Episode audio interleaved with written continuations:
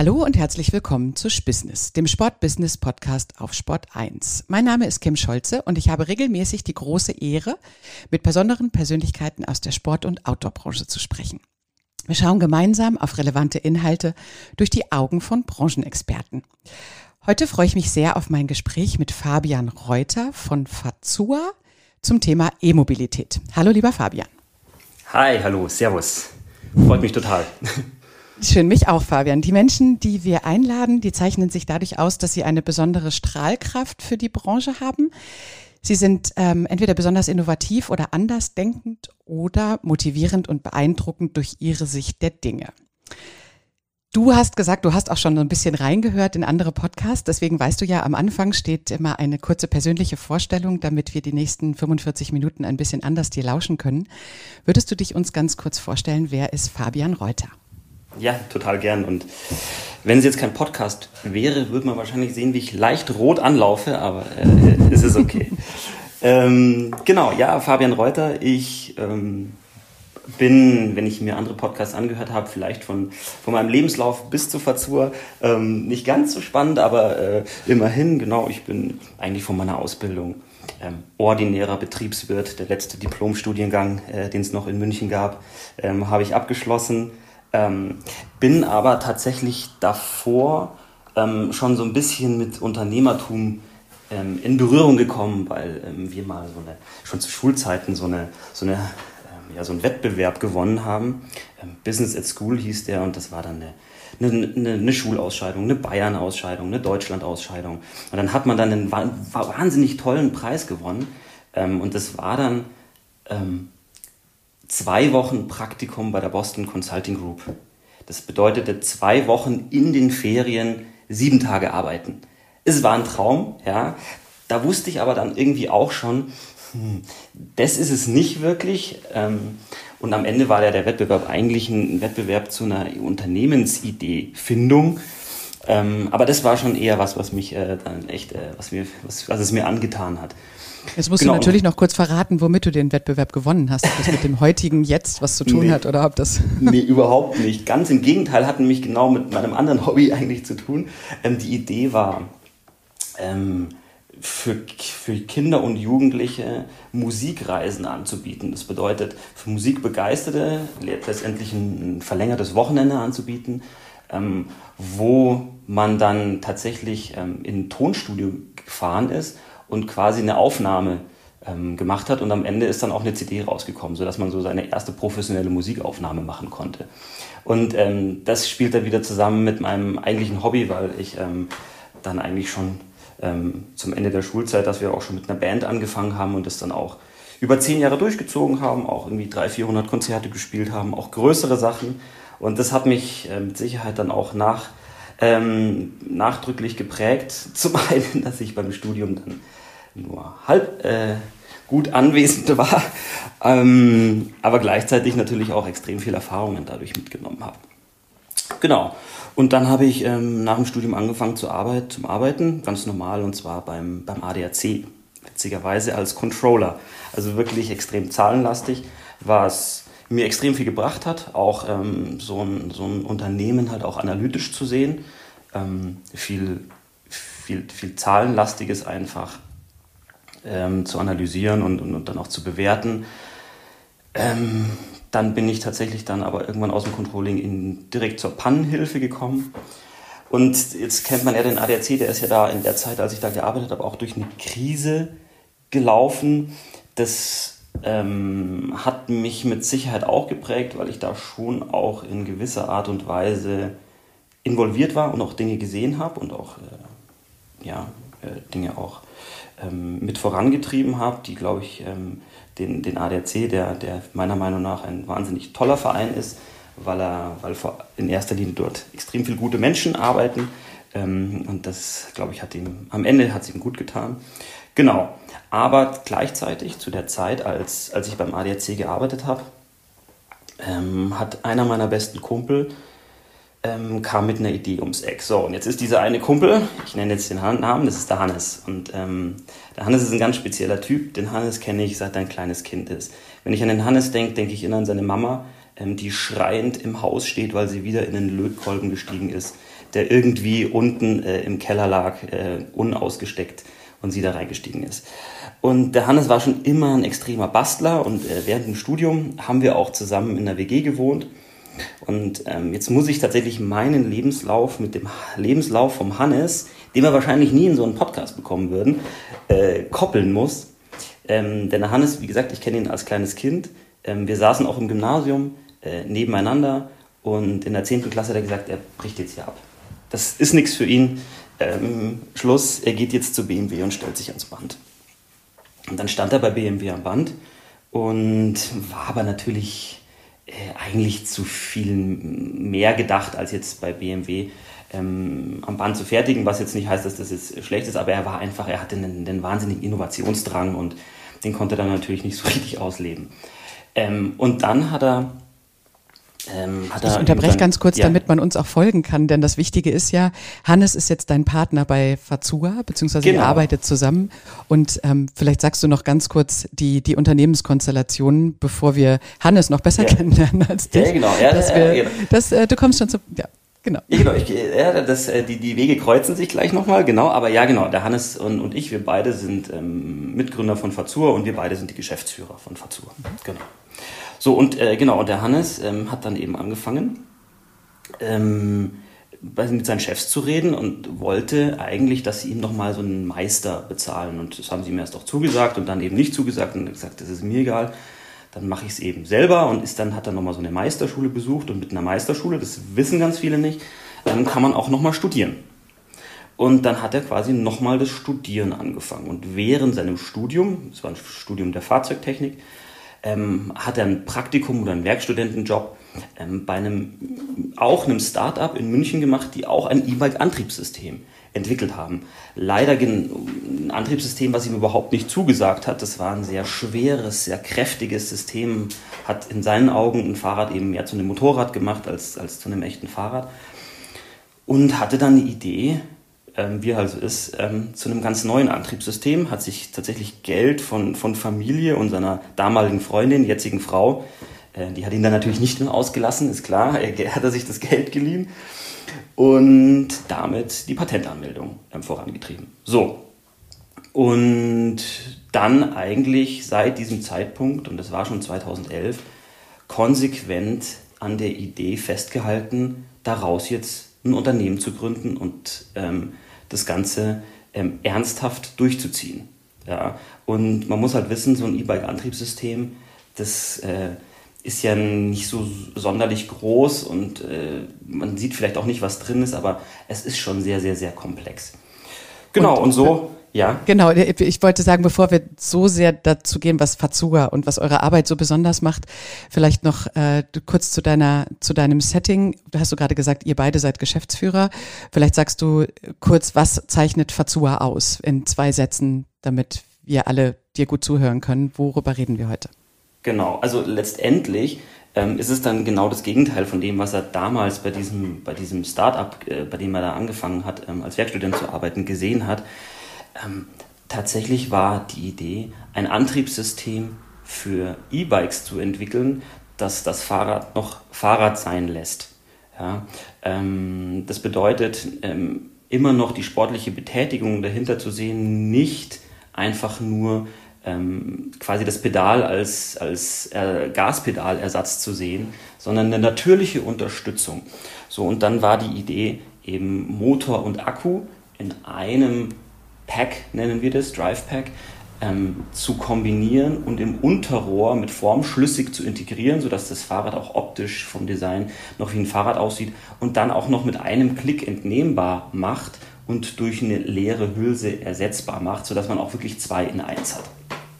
Genau, das ich war glaub, dann das letztendlich die. Kann man Genau, das kann man ja tatsächlich, glaube ich, für euch jetzt gerade Status quo im Juni 2021 sagen. Ihr seid nicht nur extrem zeitgemäß, sondern auch revolutionär innovativ für das, was Antriebssysteme betrifft und zum Abholen für unsere ZuhörerInnen vielleicht, was macht denn gerade diesen Moment aus? Du hast ähm, in unserem Vorbereitungsgespräch gesagt, um das richtig einordnen zu können, was ihr für eine, ja, was ihr gerade für eine Marktlage mit dem Unternehmen Fazua habt. Vielleicht gibst du uns einen kleinen Einblick, wie ihr mit der Bike-Branche und wie gerade das Thema E-Mobilität da steht. Hol uns mal ab, was macht gerade die Branche aus? Wo tickt der Zeitgeist? Ja, also die Branche ist in einem unfassbaren Wandel gerade. Das sieht man. Ähm, dafür muss man die Branche aber auch ein bisschen verstehen. Ja. Ähm, ein Fahrrad ist ja am Ende ein Fortbewegungsmittel. Ich finde am Ende auch eigentlich, eigentlich mittlerweile dank oder auch durch E-Bikes immer komplexer werdend. Aber wenn man die Historie anschaut, ähm, sind ja ganz viele und der Fahrradmarkt ist ja wahnsinnig vielseitig. Es gibt unfassbar viele Marken, es gibt unfassbar viele Modelle. Ähm, man kennt sich da in dem Dschungel eigentlich fast schon gar nicht mehr aus. Und das liegt halt unter anderem daran, dass es ein konventionelles Fahrrad zu, zu entwickeln und zu bauen ist nicht super komplex, wenn man es so sieht. Also wenn ich jetzt mir überlege, ähm, oder Kim, du möchtest jetzt mal hier ein, ein, ein Fahrrad entwickeln, ja, dann holst du dir, kennst du vielleicht jemanden, der, der Fahrradrahmen designen kann, ähm, der macht es dann, dann, dann rufst du in, in Asien an, in Taiwan und findest einen Rahmenbauer und der baut dir dann den Rahmen und dann lässt du dir den, den, lässt du dir einen Container von denen zu dir nach Hause schicken, äh, in deine Garage, wenn du eine hast oder irgendwo anders hin und dann baust du die zusammen dann verkaufst du die mal. Und so sind ja auch ganz viele Fahrradhersteller entstanden und dann halt eben organisch Stück für Stück für Stück gewachsen. Ja, so. Und irgendwann kommen E-Bikes. Jetzt ist E-Bike, ich habe einen Punkt vorher vergessen, man muss ja auch Komponenten an dieses Fahrrad hinschrauben. Das heißt, man kauft bei Komponentenherstellern Bremsen, Schaltungen, Sattel, Lenker, was es da nicht alles gibt. So, und jetzt kommen E-Bikes und E-Bikes funktionieren ja letztendlich so, und man kennt ja da auch vor allem gerade die großen Marktteilnehmer, ähm, man kauft letztendlich das E-Bike-Antriebssystem wie eine weitere Komponente einfach dazu ja, und schraubt die an sein Fahrrad hin. Jetzt ist es aber halt eine relativ intelligente Komponente, wo man, wo, die muss relativ viel können. Ähm, und damit kennt sich dann der Fahrradhersteller schon wieder nicht mehr so gut aus. Das bedeutet, eigentlich sagt er, pass mal auf, ich, das ganze Fahrrad, super, kenne ich mich aus, ähm, übernehme ich die Verantwortung, aber ähm, bei, der, bei dem Antriebssystem, lieber ähm, Antriebssystemkomponentenhersteller, da bitte musst du mich unterstützen, da musst du ein Service-Netzwerk anbieten ähm, weil damit, äh, damit möchte ich eigentlich so gesehen nicht so viel zu tun haben. So, so, so funktioniert das Ganze. Aber man merkt schon, irgendwie ist es ein, bisschen, vielleicht ein bisschen Krähenfuß, ähm, ob das so, so ideal ist, wenn dann an einem Produkt letztendlich eigentlich auch schon mehrere Verantwortliche drinstecken. Genau, so, und jetzt ähm, hat sich der Markt ja auch gerade in den letzten Jahren rasant entwickelt. Und ähm, gerade seit Corona ist es eigentlich jetzt auch noch so, dass ähm, die Komponenten, und da geht es eigentlich nicht mal um die, um die Antriebssysteme, sondern eigentlich eher um Bremsen, eher um, um, um, um Sattel, um also gerade Gabeln, aber auch Rahmen, Rahmen, also Kapazitäten für die, für die Rahmenfertigung sind so knapp, ähm, dass es mittlerweile eigentlich ähm, kann die Nachfrage überhaupt nicht gedeckt werden. Das heißt, ähm, man baut einfach nur das, was man glaubt, was man am schnellsten, am einfachsten verkauft. Also das ist tatsächlich am Ende auch ein kleines Innovationshemmnis, muss man sagen, ja, mhm. ähm, die Situation am Markt. Also das ist, das ist, was gerade so passiert. Ähm, und wenn man jetzt mal auf, auf, auf die Produkte an sich schaut und jetzt äh, speziell aufs E-Bike, war es natürlich ich, auch. Ich, ich stelle ja. noch eine zusätzliche Frage. Ja. Das, was das jetzt ausgemacht hat von den verschiedenen Komponenten und von der Marktlage her, ist natürlich in diesem Jahr auch nochmal besonders, weil es unterschiedliche Supply Chain Probleme gibt, die es wahrscheinlich vorher in der Form noch nicht gegeben hat. Was ähm, gibt es da noch einen, einen Zusatz, weil das bedeutet ja auch für euch eine andere Du hast es deswegen jetzt, glaube ich, auch so erklärt, was die verschiedenen Bestandteile betrifft, weil ihr es ein bisschen anders macht, richtig? Ähm, Ihr habt ja einen anderen also, Ansatz dabei gewählt wenn man ehrlich ist, ähm, machen wir es auch nicht besonders anders und können es auch gar nicht besonders anders machen. Es gibt aber einen, einen Punkt, an dem wir jetzt speziell arbeiten und das ist eigentlich der zweite wichtige Punkt. E-Bikes haben sich ja ähm, tatsächlich entwickelt, die haben so eine kleine Historie hinter sich und ähm, man darf das nicht vernachlässigen, auch wenn es jetzt langsam immer wieder in den Hintergrund rückt ist. Als E-Bikes angefangen haben, dieses, dieses Image des E-Bikes haben, Mensch, da sitzen jetzt alte Leute ähm, auf so einem E-Bike und lassen sich von A nach B schieben, das kommt ja nicht von irgendwo her. Ja? Weil tatsächlich die allerersten E-Bikes waren für Menschen, die tatsächlich einfach nicht mehr selber die Kraft aufbringen konnten, um zu fahren. Ja? Das war mal, ist, mal, ist mal der eine, ähm, der eine Punkt. Und ähm, ein Stück weit später ist es dann in so ein Komfortthema übergegangen. Ja? Also E-Bike, E-Bike fahren macht Spaß, E-Bike ähm, ja, komme ich einfach extrem viel schneller voran.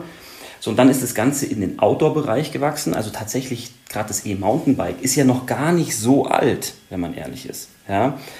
Ähm, ist einfach extrem stark gewachsen. Aber auch da war natürlich auch schon auch ein Stück weit ein Komfortgedanke dahinter. Hey Mensch, ich komme jetzt auf einen Gipfel, auf den wäre ich nie gekommen. Und es, da kommen auch jetzt Menschen mit einem Fahrrad hin, die hätten das davor halt sich in ihren Träumen nicht, nicht, nicht denken lassen. So.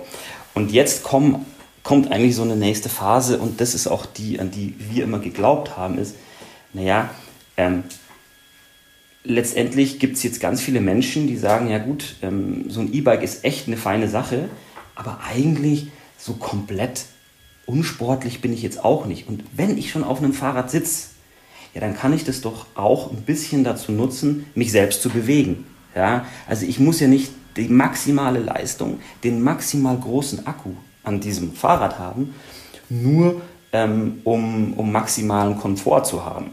Ja? Weil was, das macht ja auch keinen Sinn, ähm, wenn ich schon auf einem Fahrrad sitze, mich von A nach B schieben zu lassen und dann am Abend vielleicht noch äh, ein bisschen Sport zu machen. Ich habe doch eigentlich gleich die Chance. Und dann gibt es noch einen anderen Effekt, dass ganz, ganz, ganz viele Leute, die auf einem, auf einem klassischen E-Bike sitzen, plötzlich merken, ist eigentlich schon komisch. Ich fahre eigentlich nur im Eco-Modus. Ich habe von meinen zehn ähm, Batterie-LED-Balken verbrauche ich immer maximal zwei und drei. Irgendwie macht das vielleicht gar keinen Sinn. Ja? Und ähm, da aus diesem Ganzen hat sich letztendlich ein neues Segment entwickelt. Und da haben wir, als wir angefangen haben, das vielleicht noch gar nicht so gesehen, weil wir sind natürlich, wir haben es ja aus dem Bauch raus gemacht. Also auch der Hannes hat es ja aus dem Bauch raus gemacht. dachte, hä, das, ist, das wäre nichts für ihn, so ein E-Bike. Er sieht das ganz anders. Das muss leicht, klein, schlank sein, voll integriert, muss sehr natürlich unterstützen. Und ähm, heute, rückblickend, wir sind dann mit dem System 2017-2018 auf den Markt gekommen, war das der Beginn eines neuen Segments ja, wir mhm, genau, also die, die. Branchenstimmen sind ja sowas wie Fazua findet sich und die Fahrradklasse neu. Da findet man sehr, sehr viele Zitate auch in den, in den Medien zu. Ne? Das ist, und da, da wäre es jetzt auch spannend, wenn du da so ein bisschen in die Richtung uns mal aufschlaust. Ähm, über welche Zahlen, Daten, Fakten reden wir denn, was die einzelnen Marktsegmente betrifft und was genau habt ihr neu erfunden? Du hast es jetzt von der ja von der Commodity so ein bisschen beschrieben, aber erzähl uns mal, was ist denn eine neue Fahrradklasse und was für ein Marktsegment äh, bindet sich daran? Du bist ja auch Betriebswirt und weißt, was ja. man gerne hört. Ja, ja, ja, ja. ja. Ähm, ja, tatsächlich sind wir da gerade in so einer Phase, wo es mit Zahlen tatsächlich noch ein bisschen schwierig ist, aber ich kann, ich kann auf jeden Fall ein bisschen was sagen. Also ähm, zu dem Zeitpunkt gab es sowas ja überhaupt nicht. Ja? Mhm. Ähm, das heißt, wir haben dieses, dieses System auf den Markt gebracht und erstmal haben wir geguckt, was ist das? Das sieht ja erstmal komisch aus. Ja, jetzt habe ich da so ein System und halte das gegen ein anderes und sehe, okay, das hat weniger Leistung, es hat einen kleineren Akku, aber alle Produktmanager von Fahrradherstellern, die sich draufsetzen, sagen, ist ja total cool. Jetzt muss man ein bisschen aufpassen. Da muss man wirklich total aufpassen, weil da ist die Branche in einer kleinen Blase. Ja, mhm. weil die, die, die Projektmanager oder die Produktmanager bei Fahrradherstellern, die sich da draufsetzen, das sind in der Regel Vollsportler. Ja, das sind richtige Biker. Die kann man jetzt nicht eins zu eins vergleichen. Vielleicht mit der Masse. Die, natürlich sollten sie in der Regel Produkte machen für, für die Masse, aber mh, hm, ob das immer so ist, das sei einmal dahingestellt. Deswegen war es ja auch zu dem Zeitpunkt noch so, dass wir noch gar nicht genau wussten, wohin treibt es uns eigentlich. Und dann ist auch eine, eine Sache passiert, die, die, die uns sehr, sehr, sehr überrascht hat. Das ist, dass plötzlich extrem viele E-Rennräder ähm, auf den Markt kamen, weil es für E-Rennräder oder für Rennräder einfach überhaupt kein passendes Antriebssystem davor gab. Ich kann keinen riesen Motor an ein Rennrad schrauben, das, das geht einfach nicht. So, und dann sind E-Rennräder ähm, rausgekommen und das kann man jetzt so als Zahlen, Daten, Fakten, das, das E-Mountainbike-Segment ist ja extrem groß, ja, wächst ja dann, wächst ja gerade auf 30, 40 Prozent äh, von den E-Bikes äh, werden langsam äh, E-Mountainbikes sein. Und man dachte halt vielleicht, uh, E-Rennräder, das wird jetzt das nächste große Ding. Das kann ich heute sagen, wird's nicht. Ja, weil gerade bei Rennrädern die elektrische Unterstützung in der Regel nur dann was bringt, wenn ich wirklich am Berg bin weil über 25, ähm, also ich bin ja im, im Flachen eigentlich immer über 25 unterwegs.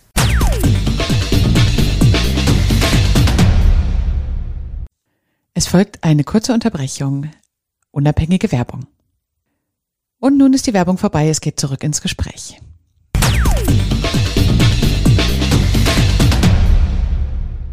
Ja, vielleicht, also das ist, glaube ich, für, für alle, die uns zuhören, nochmal ein entscheidender Aspekt. Die Unterstützung von allen Mobilitätssystemen geht erstmal nur bis 25 kmh. Genau, so ist es. Und ja, ab da also setzt die Unterstützung aus, ne? Das ist noch wichtig zu wissen. Genau, das ist wichtig zu wissen, weil ähm, also es gibt auch SPD-Lex bis 45 kmh, aber dafür brauche ich dann eben ein Kennzeichen und eine Versicherung. Genau. Und das äh, will ja eigentlich keiner an einem Fahrrad haben.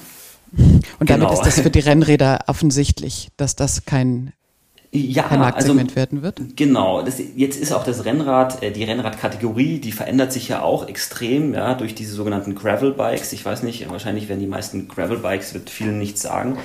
Gravel-Bike kann man ganz grob als ähm, moderne Tracking-Fahrräder bezeichnen. Tatsächlich sind es aber oft ähm, wie Rennrad aussehende Fahrräder, weil sie einen sogenannten Dropbar haben, das heißt ähm, diesen klassischen Rennradlenker ähm, mit dieser Schleife nach unten, ähm, aber dafür Rä Reifen, die von leichten Tracking-Stollenreifen bis fast schon Mountainbike-Reifen äh, reichen können. Ja? Und dann stellt sich dann die Frage, was ist das jetzt für ein Fahrrad? Ist das ein Mountainbike, ein Tracking-Bike oder ist das ein, ist das ein Rennrad? Und da gibt's ja, zeigt ja auch, ja auch so ein bisschen, dass, dass es gerne viele gibt, die, die alles in einem Produkt vereinen. Ne? Damit ja, kommt total. ja auch wahrscheinlich der Drang zur E-Mobilität. Aber Absolut. Und, und das ist ja auch wichtig. Und ähm, das ist ja auch, war ja auch uns immer ein ganz wichtiger Aspekt, deswegen auch mhm. der entnehmbare Motor, zu sagen, wie viele Fahrräder möchte ich eigentlich in meinem Keller stehen haben? Ja, ähm, und das ist ja, das ist ja schon ein wesentlicher Aspekt. Und jetzt bei E-Bikes reden wir ja von, sag ich mal, qualitativ hochwertigen E-Bikes. Die gehen ja erst ab 2.000, 2.500 Euro los. Ja, also wie viel, wie viel, wie viel kann ich mir davon überhaupt leisten? Das ist ja, ist ja dann auch nochmal ein, ein wesentlicher Aspekt. Mhm. Genau. Wir sind so ein bisschen jetzt von der Zahlen, Daten, Faktenlage abgewichen. Ähm, ja, genau. also, noch, ja. also, und man muss sagen, jetzt äh, genau zu dem Zeitpunkt, ähm, haben wir jetzt in 2018, ja, jetzt muss ich selbst noch mal kurz äh, überlegen, haben wir vielleicht 10.000, 15.000 Systeme verkauft. Ja. Also sind jetzt ähm, schon gute Zahlen, ja, aber immer ja noch ein, ein, ein verschwindender Bruchteil von dem, was, was passiert. Ja. Ähm, und man muss ehrlich sagen, so ein neues System und, und, und auch, auch diese Denkweise zu sagen, pass mal auf, du, es bringt nichts einfach nur immer Akku und, und Leistung zu vergleichen, das braucht seine Zeit, das den Leuten klar zu machen und zu erklären. Das ist nichts von heute auf morgen, weil es ist ein träges System. Ich muss es den Menschen erklären. Ich muss es vor allem dem Händler erklären. Die meisten gehen ja einfach nur in den Fahrradladen und sagen, sag mir mal, was du hast. Ja, mhm. ähm, man, man, äh, ich, ich habe es immer verglichen. Du hast, äh, kommst ja auch aus der Autoindustrie immer. Ähm, der klassische Spruch beim, äh, beim Skikauf, ja, wenn man nach einer Beratung fragt, wie gefällt dann der? Ja, so, mhm. ähm, äh, und, und, und so ein bisschen muss man, muss man ja auch den Handel dazu bekommen, sagen, pass mal auf, wie fährst du, was brauchst du, pass mal auf, wenn du tatsächlich selber noch ähm, ein bisschen, du schaust ja eigentlich relativ sportlich aus, schau dir doch mal das an, ja. Und da sie zu bekommen, das innerhalb von ein, zwei Saisons hinzubekommen, unmöglich. Ähm, das ist, das ist, das wäre nämlich meine nächste Frage für den Handel gewesen, wenn du erlaubst, nochmal kurz zurück zu dem, wenn du sagst 10.000 bis 15.000 Antriebssysteme in 2018 verkauft und das ist nur ein minimaler Bruchteil.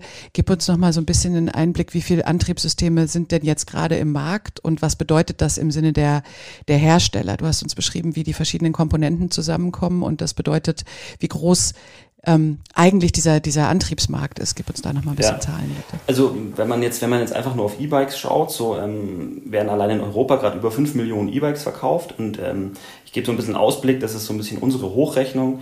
In 2023 werden es wahrscheinlich circa 10 Millionen E-Bikes sein, die verkauft werden. Pro Jahr. Ja. Ähm, jetzt kennt man ja die großen Marktspieler, die da mit Sicherheit, ähm, der, der, der, bekannteste Antriebshersteller mit Sicherheit seine 1, 2 Millionen Antriebssysteme dann verkauft. Wer sind so, denn eure Mitbewerber? Das, das darfst du Ja, also die, man kennt ja, also jeder kennt ja, und das ist ja auch was, ähm, und da kommen wir dann auch zu, zu unserem Thema, was ein wahnsinnig wichtiges ist.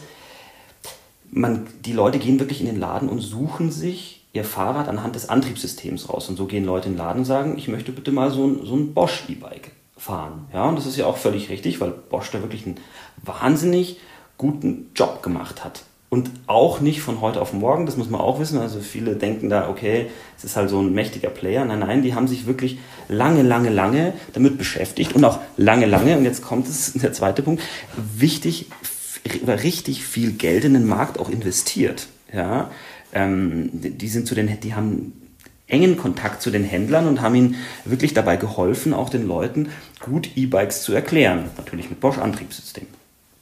Genau.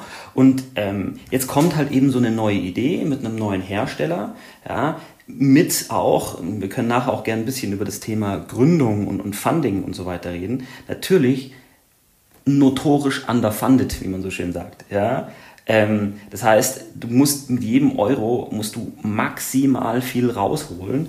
Und ähm, da kannst du dir dann überlegen, wie du versuchst, ähm, da den Markt so gut wie es geht zu bearbeiten, wo du ja eigentlich auf der anderen Seite jeden Euro brauchst, um auch ähm, zu entwickeln. Ja, das ist, ist, ein, ist ein wahnsinniger Spagat und super, ja, dann lass uns, lass uns, lass uns da gleich kurz bleiben. Die einzige Frage nochmal kurz rückblickend über die, über diese Wahnsinnsanzahl von mehreren, mehreren, ähm, was hast du gesagt?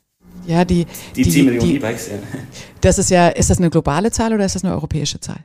Das war jetzt Europa. Genau, also in, in 2023 ähm, global wahrscheinlich um die, ähm, um die 30 Millionen E-Bikes. Genau. Und die Anbieter, mit denen ihr euch die Marktlage teilt, das habe ich verstanden, das sind quasi zwei völlig verschiedene Aspekte, wie das Fahrradfahren sich entwickeln wird.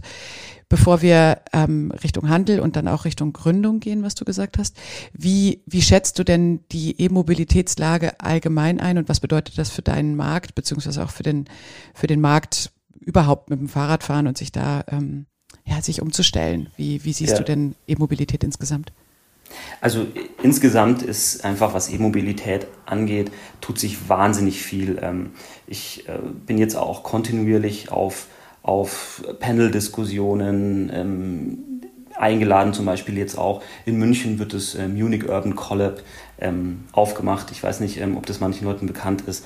Das ist eine wahnsinnig tolle, tolle Einrichtung, wo etablierte Unternehmen und Startups, aber auch Vertreter beispielsweise von der Stadt zusammenkommen, unter einem Dach ähm, sitzen. Das heißt, wir als Unternehmen können uns da einmieten für echt wenig Geld, Arbeitsplätze belegen und an, an Mobilitätslösungen von morgen zu arbeiten, wo man Super. ja aber auch teilweise Infrastruktur braucht. Ja. Und dann kann man dann rübergehen und da ist da echt ein Tisch und dann ist dann da jemand von der Stadt und sagt, hey, ähm, wir hätten hier eine Idee, aber wir würden gerne Fahrräder, ich gebe mal ein Beispiel, ähm, verkaufen, beispielsweise ohne Akku. Ja? Ähm, Gibt es irgendwie ähm, die Möglichkeit, ähm, Akkuverleihschränke oder wie auch immer in der Stadt an geeigneten Positionen. Was dann richtig schon Richtung Business Models geht, ne? Richtung neue. Genau, neue genau. Und Genau, und solche Sachen kann man da machen.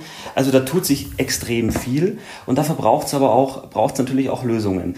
Wo, wo ich noch einen absoluten Handlungsbedarf sehe, was noch fehlt, ist, dass sich auch die Industrie selber besser vernetzt. Ja.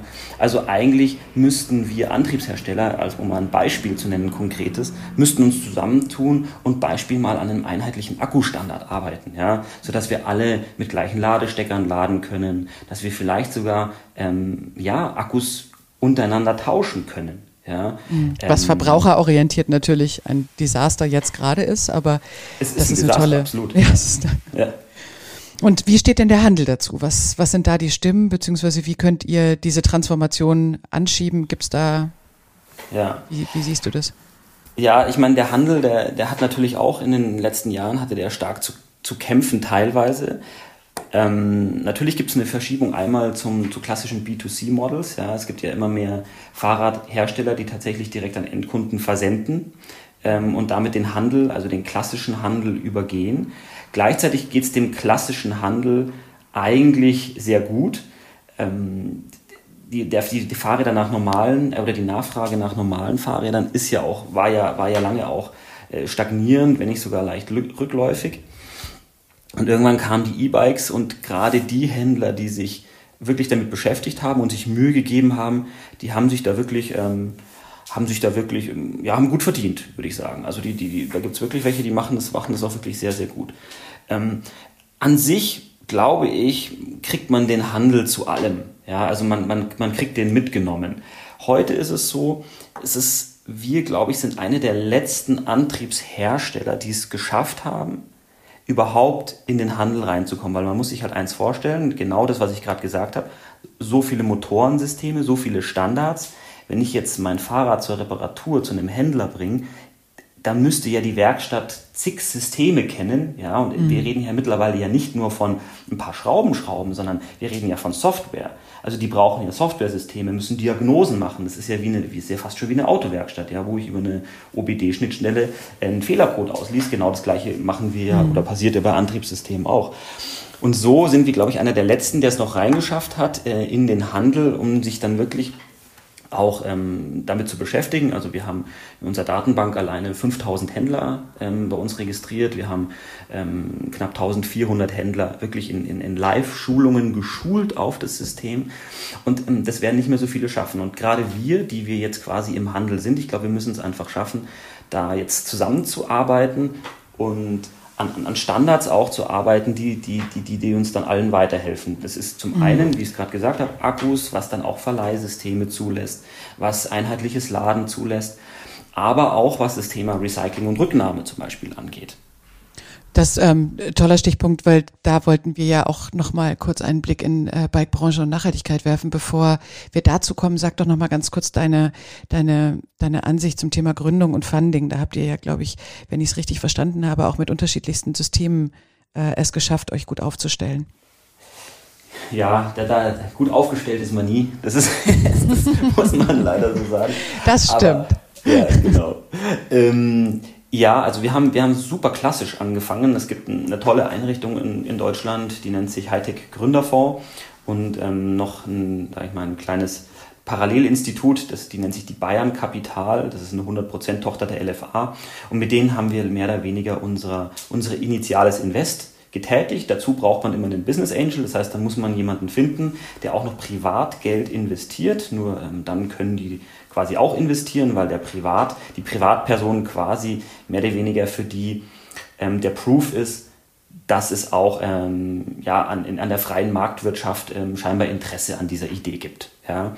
Ähm, da haben wir auch wirklich ähm, auch tolle Menschen über unsere, unsere Laufzeit gefunden und heute einen wahnsinnig homogenen, tollen Gesellschafterkreis. Das ist, das ist extrem wichtig, weil das ist Nummer eins des Scheiterns, ist ein, ist ein zerstrittener Gesellschafterkreis. Also das sollte man immer schauen, dass das nicht passiert. Genau. Und so haben wir uns über die, die, die Zeit quasi dann finanziert, dann sind Business Angels dazugekommen und irgendwann ist noch ein dritter institutioneller Investor dazugekommen. Das ist der UVC, also die Unternehmertum Venture Capital. Das ist der Venture Capital Arm tatsächlich der, der Technischen Universität in München. Ja. Ähm, also auch wirklich ein, in, in Summe ein, ein toller Kreis. Aber am Ende muss man halt sagen, ist es trotzdem immer so, man nimmt eben Geld auf, ja, mit einem, mit einem sehr ambitionierten Businessplan, ja, und in der Regel scheitern diese Businesspläne. Und zwar nicht, äh, das, und das darf man jetzt überhaupt nicht verwechseln. Es scheitert nicht das Unternehmen, man nimmt sich halt einfach, man hängt die Latte einfach extremst hoch, ja, weil man möchte ja mit einem Businessplan auch eine gewisse ähm, Bewertung rechtfertigen, ja. Ähm, genau. Und so haben wir aber uns eigentlich sehr gut ähm, entwickelt, weil man muss eins sagen. Also das ist nochmal noch mal klein, klein mal zurückspulen. Wenn du dich das erste Mal für Geld bewirbst, dann stehen wir da und dann hat der Hannes da so einen Holzrahmen mit so einem Styropor-Ding unten dran, sagt, das wird mal ein Antriebssystem. Da musst du schon, da musst du schon echt leicht verrückt sein, um in sowas zu investieren. Ja, und jetzt ist es auch noch so, beim HTGF sitzt auch noch im Gremium, da zahlen auch ähm, tatsächlich viele, ähm, viele Großunternehmen ein in die Fonds. Und dann sitzt da auch einer von Bosch, ja. Und dann musst du schon sagen, okay, warum soll jetzt aus dem was entstehen, was in einem Atemzug irgendwann mal genannt werden soll mit Bosch, Shimano, Yamaha, sage ich mal. Ja? Und da überhaupt zu schaffen, am Ende Fahrradhersteller zu überzeugen, das System zu kaufen, in jetzt auch nicht kleinen Stückzahlen einzubauen, ähm, in den Handel zu kommen, das ist tatsächlich dieses ein kleine Wunder, sag ich mal, was wir, was wir geschafft haben. also halt wirklich, halt, ja. ja, sag, entschuldige. Ja, und dann, dann kommt aber jetzt halt eben die zweite Phase. Jetzt hat man dieses kleine Wunder und dann feiert man sich erstmal natürlich auch ein bisschen und sagt, ey, wow, echt toll geschafft. Aber es ist halt, ähm, it's, it's a never ending story. Also ähm, das reicht halt leider noch nicht. Und dann kommen genau die Punkte, die ich gerade gesagt habe. So, wie, um jetzt richtig in die Stückzahlen zu kommen. Und jetzt kommen wir noch einmal auf den Markt, Zahlen, Daten, Fakten. Um irgendwann das zu erreichen, was wir denken, dass man erreichen kann, nämlich dass irgendwann einer von drei E-Bike-Käufern, nämlich ein Drittel, das Ganze auch unter einem sportlicheren, athletischeren Aspekt sieht und deswegen sich eben für so ein, und jetzt kommt unser Name dafür, nicht für ein E-Bike, sondern für ein Energy Bike entscheidet. Ja, dafür muss man halt dann nochmal noch mal was tun. Dafür braucht man dann vielleicht auch das zweite Wunder. Mhm. Also es ist faszinierend, wie, wie stark eure eigene Geschichte das jetzt auch so vorwärts bringt. Was wir hatten jetzt auch schon den einen oder anderen Podcast bei uns bei Business, wo es eben alle unterschiedlichen Aspekte miteinander verbindet und besonders die Lobbyarbeit, wo sich tatsächlich, das ist auch eins meiner, meiner wichtigsten, treibendsten Themen, dass durch Kooperationen ja auch viele Dinge sich verändern lassen, die vielleicht im Vorfeld noch gar nicht klar sind, wo es drauf hinauslaufen kann. Und als wir uns ähm, im Vorfeld unterhalten haben, hast du auch gesagt, gerade im Thema Nachhaltigkeit und das spielt rein in E-Mobilität, E, äh, in Lobbyarbeit in den einzelnen Gremien, in allem, das ist nicht mehr wegzudenken. Und da hast du eine ganz besondere Sicht auf die Dinge, was die Nachhaltigkeit im Fahrradbusiness betrifft. Hol uns doch da mal ab, bitte. Ja, genau. Also die, die, die Nachhaltigkeit, muss man ja ehrlicherweise sagen, war jetzt nicht der, der, der, der Grund für unsere Gründung. Ja, es war schon produktgetrieben an sich. Ja, wir waren halt äh, junge, äh, energetische, sportliche Typen und dachten, okay, dafür kann es doch auch E-Bikes geben. Ja, mhm. das am Ende und jetzt muss ich sagen, das ist dann so man, man, der Zufall an der Geschichte. Man sagt, man am Ende dasteht, sagt, pass mal auf, unser Akku hat 250 Wattstunden ein Konkurrenzakku hat 625 Wattstunden. Man kann unser System mit einem Klick entnehmen und es fährt sich wie ein normales Fahrrad. Und ich meine, natürlich ist es Technologie und Technologie ist irgendwann auch überholt, ja. Aber selbst wenn die Technologie überholt ist, dann bleibt sie immer noch ein Fahrrad und ich kann es nutzen. Und wenn es nur das, Fahrrad, äh, das Bahnhofsfahrrad ist. Und ähm, da haben wir natürlich rein aus dem, aus der, aus dem konzeptionellen Ans äh, Ansatz uns schon mal ähm, ja, ein Stück weit besser positioniert als, als viele andere Systeme. Ja.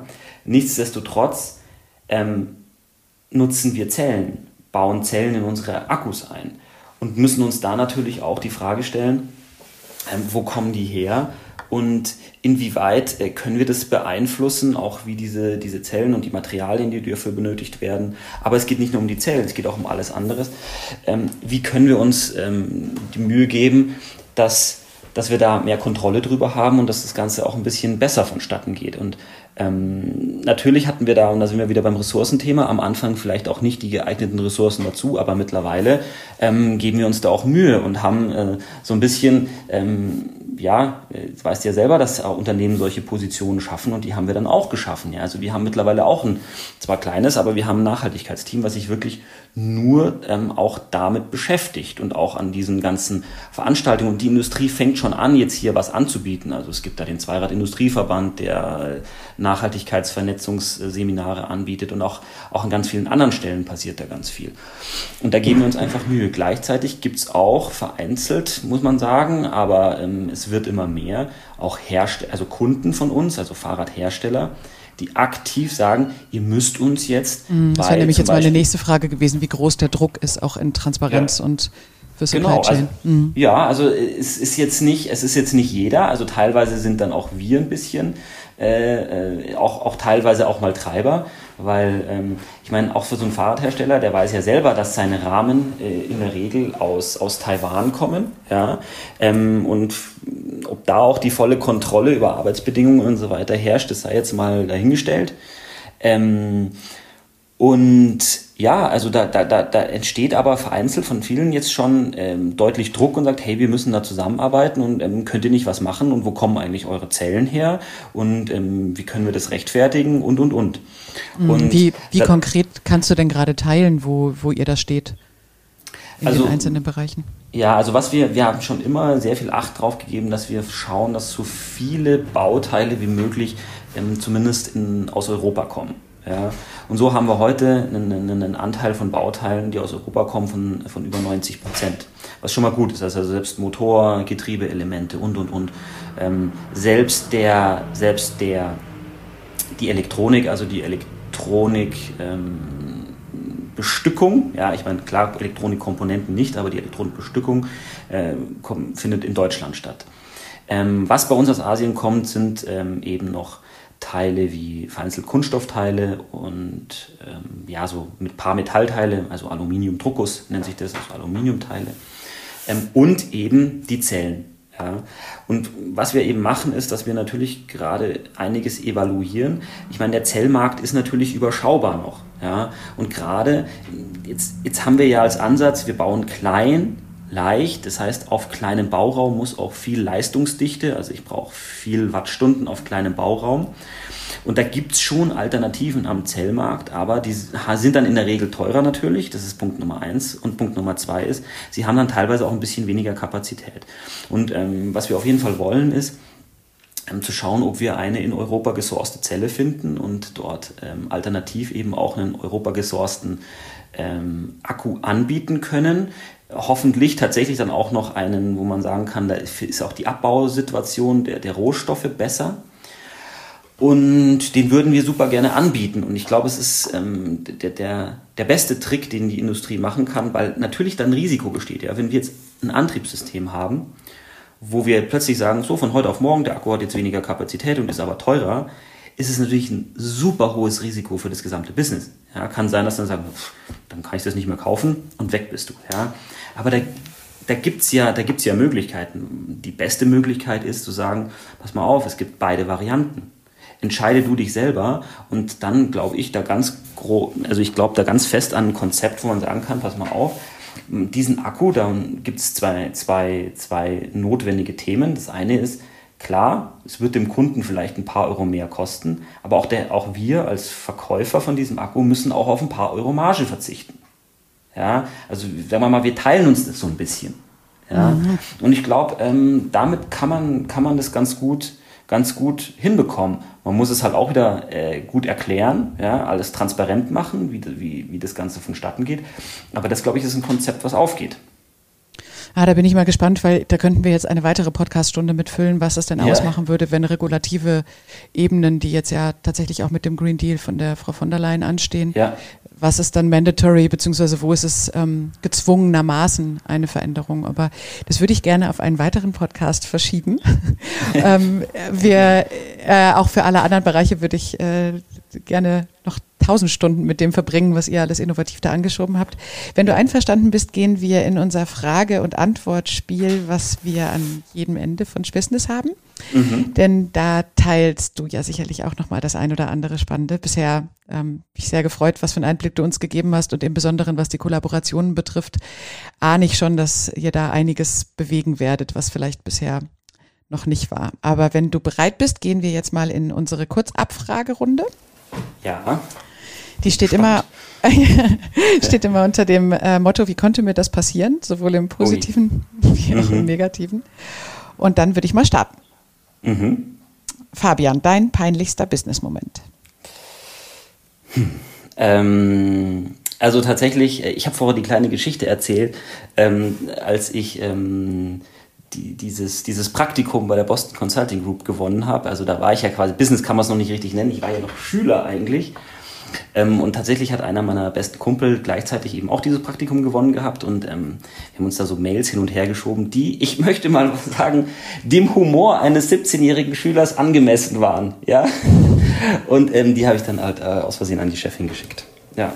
Das war äh, nicht ganz ideal, möchte ich sagen. Ich habe mich dann auch ganz schlecht rausgeredet und sie hat, glaube ich, einfach so getan, als würde sie das Rausreden akzeptieren, um sich auch dieser Situation einfach nur zu entziehen.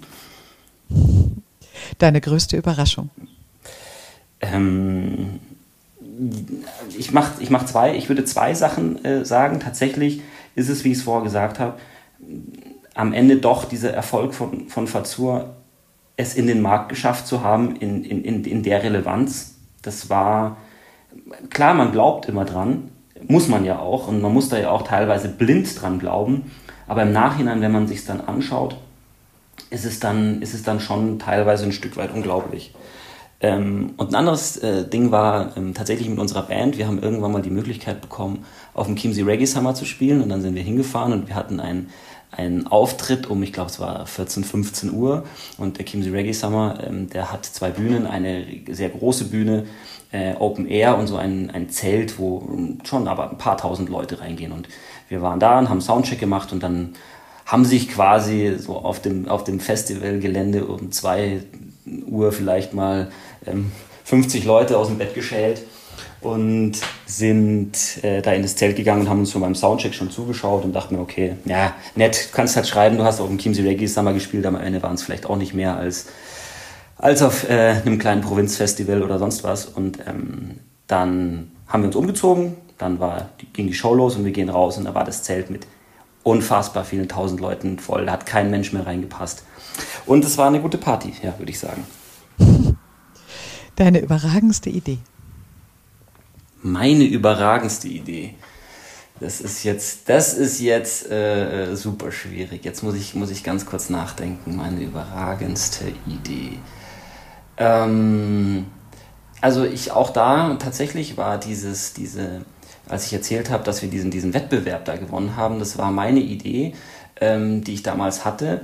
Und da sieht man halt auch, äh, für mich war das, war das einfach ein, ein die Idee war vielleicht jetzt nicht so überragend, aber sie hat gezeigt, dass wenn man eine Idee hat und die sich für einen irgendwie auch logisch und sinnvoll anfühlt und man dann aber auch die Arbeit reinsteckt, diese Idee, sage ich mal, ähm, umzusetzen und auch zu einem, zu, zu einem Ende zu bringen. In dem Fall war das Ende eben ein fertiger Businessplan. Ja ähm, dann funktioniert es. Und ich habe letztens auch mit Hannes darüber gesprochen. Es gibt so viele Leute, die sagen, ich habe ein Buch von 200 Ideen, was ich nicht alles machen könnte.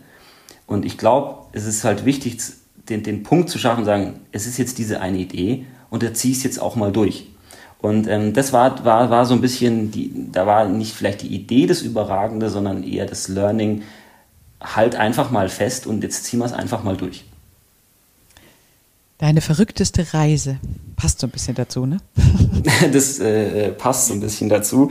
Ähm, ja, also tatsächlich, wenn man, wenn man, und da sieht man halt auch, wie, wie stark es einen prägt, waren die verrücktesten Reisen mit Sicherheit.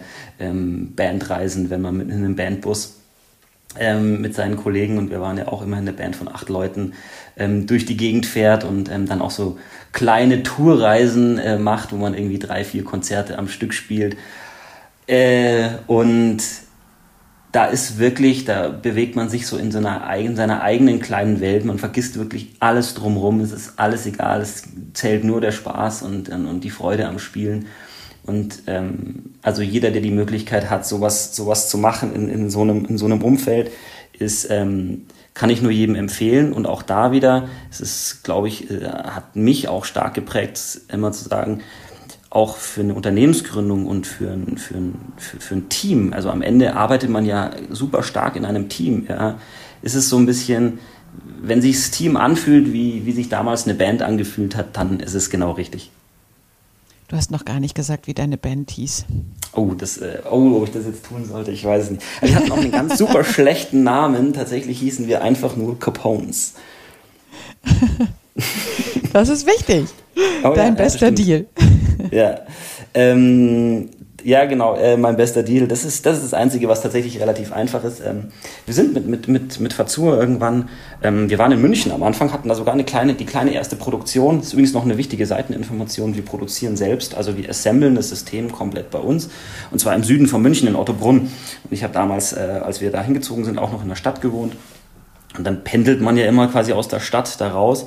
Und ich habe irgendwann gesagt, äh, wenn dann ähm, möchte ich äh, nicht mehr eine Stunde in die Stadt fahren, sondern eine halbe Stunde Richtung Berge. Und deswegen ist mein bester Deal definitiv dieses Haus, ähm, wo ich jetzt hier gerade sitze, ähm, am, am Fuße der Alpen, äh, genau in der äh, fünf, sechs, sieben Minuten weg vom Tegernsee. Aber im Moment äh, auf keinen Fall hier äh, Tegernsee, äh, Villengegend oder so, sondern ganz im Gegenteil, wirklich im letzten Loch. Aber das war der beste Deal.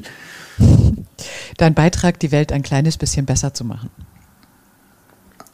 Also tatsächlich ähm, glaube ich, dass wir, dass wir mit Fazur die Möglichkeit haben, die Leute davon zu überzeugen, dass wenn sie sich, und das ist wirklich ein, das, man, muss, man muss das, glaube ich, erspüren mal, wenn man nur ein bisschen was selber dazu tut, ein bisschen was tritt, wenn man Fahrrad fährt, ja, dann reicht wirklich ein wahnsinnig kleiner Akku. Ja, und dann reicht auch ähm, ein System, was der Leistung angepasst ist. Und das ist echt unfassbar, wie viel man damit ein bisschen, ein bisschen mehr eigener Kraft dazu. Und es hilft einem ja auch noch, äh, in, in, es gibt ja auch Studien, die sagen, dass man teilweise mit E-Bikes wahnsinnig gut trainieren kann. Es gibt Profisportler. Jan Frodeno ähm, trainiert teilweise oder fährt äh, zumindest in seiner Freizeit E-Bike. Also es gibt, äh, da gibt es äh, wahnsinnig viele Gründe und ich glaube, wir können da echt einen kleinen Beitrag dazu leisten, äh, die Leute davon zu überzeugen und dann vielleicht auch ähm, die eine oder andere Batteriezelle obsolet zu machen. Dein inspirierendster Moment, was hat dich besonders nachhaltig äh, geprägt? Ähm, also, die Frage ist, ist es ein Moment?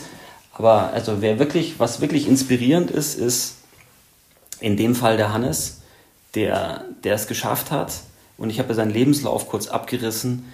Ähm, wirklich äh, ne, zu einem Zeitpunkt sich zu entscheiden, zu sagen, ich mache jetzt hier alles ich habe jetzt hier ein, zwar ein Studium und könnte jetzt wieder arbeiten und könnte vielleicht auch mehr Geld verdienen als davor, aber das ist mir alles egal. Ich verschulde mich jetzt, das waren ja auch Schulden, die er da aufgebaut hat und gesagt hat, ich nehme jetzt Geld auf, ich, ich, ich investiere in das Patent, ich habe keine Ahnung, ob ich jemals auch nur einen Euro dafür auftreiben kann, um das umzusetzen, aber das mache ich jetzt.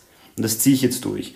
Und, und der Hannes hat ein unfassbares Vertrauen in, in, in so eine Idee, aber auch in die Menschen drumherum. Ja? Ähm, das können viele auch manchmal nicht, nicht, nicht nachvollziehen. Aber das hat mir, ich bin eher so ein sehr neutraler, kritischer Mensch. Das hat mir, hat mir schon ein bisschen geholfen, da auch ähm, die Welt auch oft von, von, von einem anderen Auge zu, äh, mit einem anderen Auge zu sehen. Und das finde ich, fand ich äh, im Nachgang ist schon ein super inspirierender Moment. Deine verlässlichste Quelle, auch das spielt wahrscheinlich da eine große Rolle. Ne? Also deine ja. verlässlichste Quelle und was sind äh, Mantras ja. oder Glaubenssätze, wenn man das so verbinden kann? Ja. Ähm, ich glaube tatsächlich, am, am Ende muss man sich immer auf, sollte man sich am besten auf seinen, auf seinen eigenen Verstand ein Stück weit verlass, äh, verlassen, aber sich gleichzeitig auch dazu zwingen, immer seine eigenen Routinen, und ich halte Routinen für sehr wichtig, aber seine eigenen Routinen und Denkmuster kontinuierlich zu überarbeiten. Weil das ist eine der größten Gefahren und das merkt man auch, wenn man so eine Firma gründet. Man, man driftet ganz schnell in seine eigene Welt ab. Ähm, und, und da sich zu öffnen, auch, auch, für, auch für, für viele Dinge, auch für andere Meinungen, auch wenn sie erstmal tatsächlich erstmal konträr wirken, ja, sie sich trotzdem anzuhören und mit einem offenen Verstand ähm, sich dem Ganzen irgendwie äh, entgegen, entgegenzustellen. Ich glaube, das ist, das war mir immer am, am allerwichtigsten, weil nur das hat, hat äh, sorgt auch für Veränderungen und man kann ja immer, man gerade wenn man Dinge verändern will, denkt man immer, was muss ich tun, um andere Menschen zu verändern? Und ganz selten denkt man auch drüber nach, was, was muss ich, also wie muss ich mich auch verändern und vor allem, vor allem in meinen Denkmustern. Und echte Veränderung tut ja in der Regel weh. Und das glaube ich, ähm, das habe ich so für mich gemerkt. Äh, man muss sich auch mal selber dazu zwingen, sich selber weh zu tun. Und das würde ich sagen, ist so mein, so ein bisschen mein Mantra. Möchtest du uns ein Buch, einen Podcast oder einen Film empfehlen? Ähm, tatsächlich habe ich gerade ein, ein, Buch im Kopf. Ähm, ich lese nicht so viele Bücher, wenn ich ganz ehrlich bin, weil man kommt ja auch so, so, so selten dazu. Ähm, das habe ich aber tatsächlich als Audiobuch gehört und ähm, das heißt No Rules Rules und ist vom Geschäftsführer ähm, und auch Gründer von Netflix. Ich ähm, empfehle das Buch nicht, weil ich jeden Inhalt davon unbedingt teilen möchte. Das Buch geht darum, ähm, um das Thema Unternehmensführung und da ist Netflix sehr bekannt, weil Netflix eine der ersten Firmen war, die komplett ähm, Urlaubsregeln zum Beispiel abgeschafft hat. Ja. Ähm, aber auch bekannt dafür war, für so eine Philosophie, naja, wer die Performance nicht bringt, der fliegt. Ja? So, das wird in diesem Buch sehr sauber äh, erklärt und ist eigentlich komplett anders gemeint als so ein, sag mal so, so wenn man jetzt so ein paar Schlagwörter in, in Presse gelesen hat, damals zu Netflix, ähm, das so ein bisschen ähm, konträr darstellt. Ich finde es super spannend. Ich weiß noch nicht genau, ob ich jeden Punkt eins zu eins ähm, gut finde, so wie er da drin steht, aber ich finde es extrem spannend ähm, auch für, für das Thema Unternehmensführung, Unternehmensorganisation, weil das ist eine der größten Herausforderungen, denen wir uns auch kontinuierlich stellen müssen. Und da kommen wir wieder bei dem Thema ähm, verlässlichste Quelle, äh, Mantra und Routinen. Mhm. Da muss man sich kontinuierlich hinterfragen, ob das System, das man hier gerade fährt, wo jetzt ja mittlerweile auch schon deutlich über 100 Leute danach arbeiten, ob das noch passt, ob das noch richtig ist, ob das auch noch den Menschen, die dann bei Fasur arbeiten, ob das denen gerecht wird. Ja. Und ob das auch den Zielen, die das Unternehmen hat, gerecht wird. Also was für ein toller Abschluss, weil das so ein bisschen das auch abrundet, was für, ihr habt einfach mit ähm, einem mit einer Idee und dann auch mit einem Produkt einen neuen Markt erschaffen. Und das finde ich, wie du es gerade gesagt hast, was dein Mantra betrifft oder eben auch das selber hinterfragen, wo man steht, passt natürlich dann zu den anderen Gründern, egal wie groß skaliert man dann da denken darf. Also fantastisch bereichernd. Vielleicht als Let ja. Ja, nein. Ja. hab, habt ihr nichts hinzuzufügen. genau. Wirklich toll. Und äh, die letzte Frage von mir wäre, wie kann man mit dir in Kontakt treten für die, die sich mit euch austauschen wollen oder mit dir im Speziellen austauschen wollen? Ähm, also tatsächlich über LinkedIn geht es, obwohl ich sagen muss, äh, LinkedIn ist tatsächlich eine relativ umfangreiche Plattform geworden, wo äh, man sehr viele Nachrichten bekommt. Also das allerbeste ist tatsächlich die gute alte E-Mail reuter.fazur.com. Da, äh, da äh, kann man relativ sicher sein, dass man auch eine Antwort bekommt. Dankeschön, Fabian. Das hat mir wahnsinnig viel Spaß gemacht. Gibt es was, was du noch zum Abschluss loswerden möchtest, was dir auf der Seele brennt? Also ich kann äh, tatsächlich nur sagen, ich für mich bin extremst dankbar auch ähm, für diese Chance, die ich bekommen habe, ähm, an so einem Unternehmen zu arbeiten, wo man auch wirklich was bewegen kann, auch wirklich was Neues schaffen kann. Da muss ich ein Stück weit natürlich auch dem Hannes dankbar sein, der äh, damals ähm, diese Idee hatte. Deswegen, äh, ähm, ich habe es vorher ein bisschen gesagt, der Hannes, den kriegt man wahrscheinlich selten in so einem Podcast. Ihr könnt auch mal sein LinkedIn-Profil anschauen. Super spannend. Da steht irgendwie noch, er ist noch Student an irgendeiner Uni. Ich weiß es nicht. Er wird auch so ein Portal nie pflegen. Äh, so sind sie. Ähm, äh, das, äh, mir ist es wichtig, genau, dass ich da auch ein bisschen Stellvertreter für ihn bin und ähm, auch, auch einfach an dich. Super, vielen Dank, dass du, dass du auch äh, uns da auch die Chance gibst da gehört zu werden und unsere Geschichte zu erzählen, das glaube ich, äh, ist ja auch nicht selbstverständlich. Doch, das ist in dem Fall selbstverständlich. Da können wir dann ja noch den äh, Reinhard kurz hinzuholen, den Reinhard Pascha, mit dem äh, ich nicht nur einen Podcast gemacht habe, sondern der euch auch in der Unternehmensgeschichte, glaube ich, sehr stark begleitet hat. Auch darüber könnte man einen eigenen Podcast wieder machen, wie viel, wie viel Wichtigkeit eigentlich Supporter und das richtige Denken haben. Ja. Aber deswegen äh, danke an dieser Stelle an Reinhard fürs Vernetzen. Danke Fabian für deine Zeit und mir sehr viel Spaß gemacht. Und ich freue mich auf weitere tolle Gespräche mit dir auf anderen Bühnen dieser Welt. Da werden wir sicherlich noch ein bisschen was zusammen anstellen können. So machen wir das, genau. Danke, Fabian. Schönen Tag an unsere ZuhörerInnen, die ähm, wie immer gerne den Aufruf, wenn es euch gefallen hat, bitte teilt und empfehlt es euren B2B-Kontakten, empfehlt es euren Freunden und bereichert uns mit Themenaspekten, die wir äh, mit hinzufügen können.